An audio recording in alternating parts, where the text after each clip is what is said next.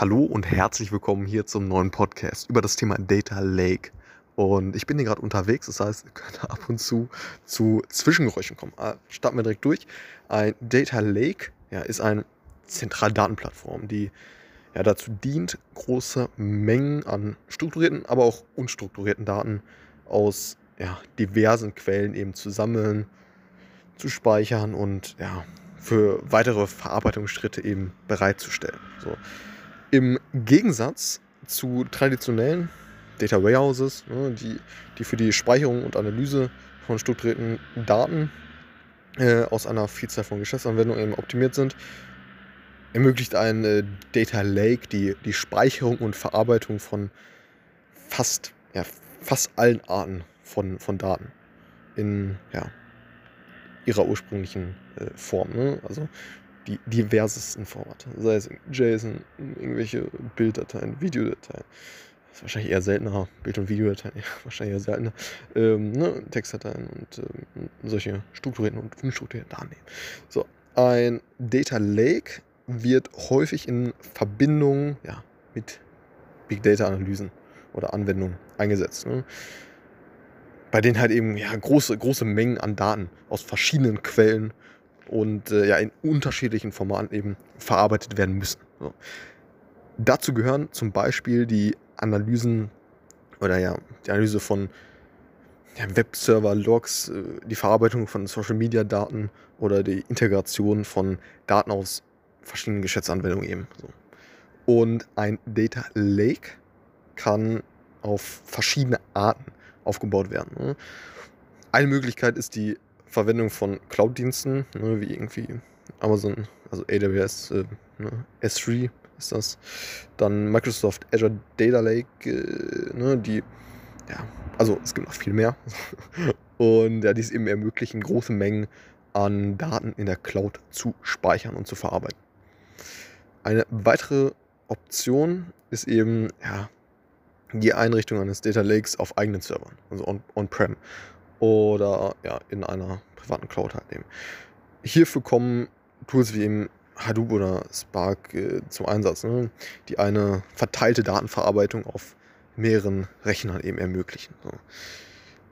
Aber da sei natürlich gesagt, dass es ähm, ne, auf jeden Fall dahin geht, dass, dass eben äh, in den meisten, in den meisten Anwendungsfällen auf jeden Fall die, die Cloud-Thematik äh, relevant ist. Das heißt, dass man die Server nicht selber hostet, sondern ja, da Dienste verwendet, wie eben AWS, Azure oder GCP etc. So, das heißt, es wandert alles in Cloud und eben auch Data Lake, äh, ja, Datenspeicher sind auch zumeist in der Cloud anzutreffen. Das heißt, ähm, ja. Ein wichtiger Bestandteil eines Data Lakes ist die ja, oder ist das Data Catalog Thema? Na, das, das eben, also Data Catalog ist eben ja, so ein Verzeichnis, ja, der in einer, ja, der, der eben die gespeicherten Daten eben, eben darstellt, ne? dass man eine Übersicht hat. Es hilft, die Daten eben zu organisieren und zu beschreiben. Und ähm, ja, ermöglicht es, schnell die gewünschten Daten zu finden und für eine weitere Verarbeitungs, ja, oder für weitere Verarbeitungsschritte eben bereitzustellen. So, dass man eben eine gute Übersicht hat. Das Thema Data Catalog, sprich auch äh, ja, Data Quality, hm, was damit reinspielt, ist ein sehr, sehr relevantes Thema und ähm, wird, wird immer, immer wichtiger. Das Thema Data Quality. So. Und wobei halt eben Data Catalog hilft. So.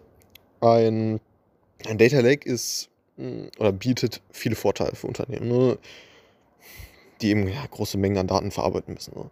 Es ermöglicht die Speicherung und Verarbeitung von fast allen Arten von, äh, von Daten in ihrer ursprünglichen Form ne? und bietet eine skalierbare Plattform für die Analyse von Big Data Anwendungen oder ja, Daten. Ne? Also Daten, ja. Mhm. Gleichzeitig gibt es auch Herausforderungen, ne? ist ja, denke ich, klar. Bei der bei der Einrichtung und Pflege eines Data Lakes, insbesondere bei der Integration und Verarbeitung von Daten aus ja, unterschiedlichen Quellen und in unterschiedlichen Formaten. Ne? Data Engineers und Data Scientists spielen hier natürlich eine sehr große Rolle. Und ähm, ja, eben bei der Gestaltung und Pflege der Daten Infrastruktur und der Durchführung von Analyseaufgaben. So. Weil die ja selbstverständlich die, die, die Stakeholder sind am Ende, die diese Daten verwenden. So. Und damit letztendlich äh, ja, hinten raus die Wertschöpfung schaffen. Ein, ein Data Lake bietet die Möglichkeit, Daten aus unterschiedlichen Quellen zu integrieren und zu speichern, ne? ohne sie vorab zu strukturieren. Ne? Das erleichtert, erleichtert eben die Integration von Daten aus unterschiedlichen Systemen und die Durchführung von Analysen, die auf Daten aus verschiedenen, verschiedenen Bereichen eben basieren.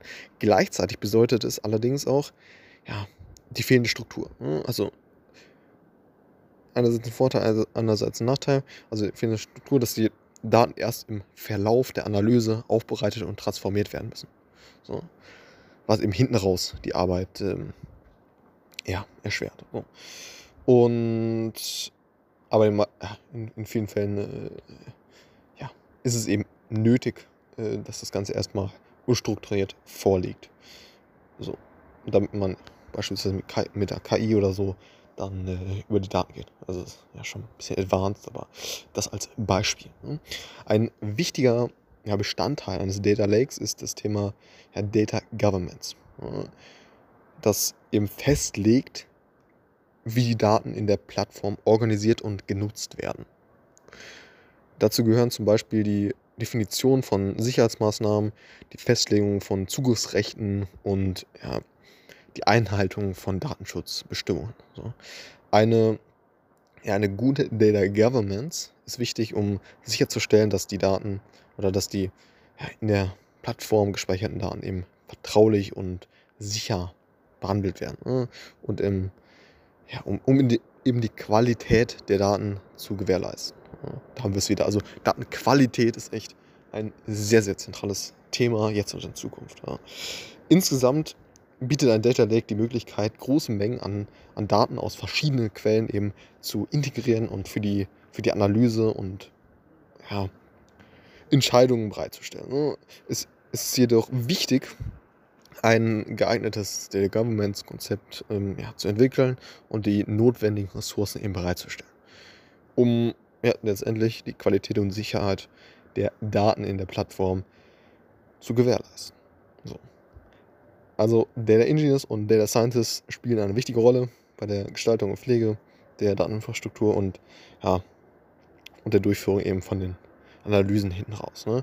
Das heißt, äh, da sollte man natürlich immer den Stakeholder im Blick haben. Ne? Und das heißt, der Lake, sehr, sehr zentrales Konzept und ähm, ja, wird, wird häufig eingesetzt. Es gibt auch, ja, sei am Rande auf jeden Fall noch erwähnt, zwischen, zwischen Themen wie zum Beispiel ein Data Lakehouse.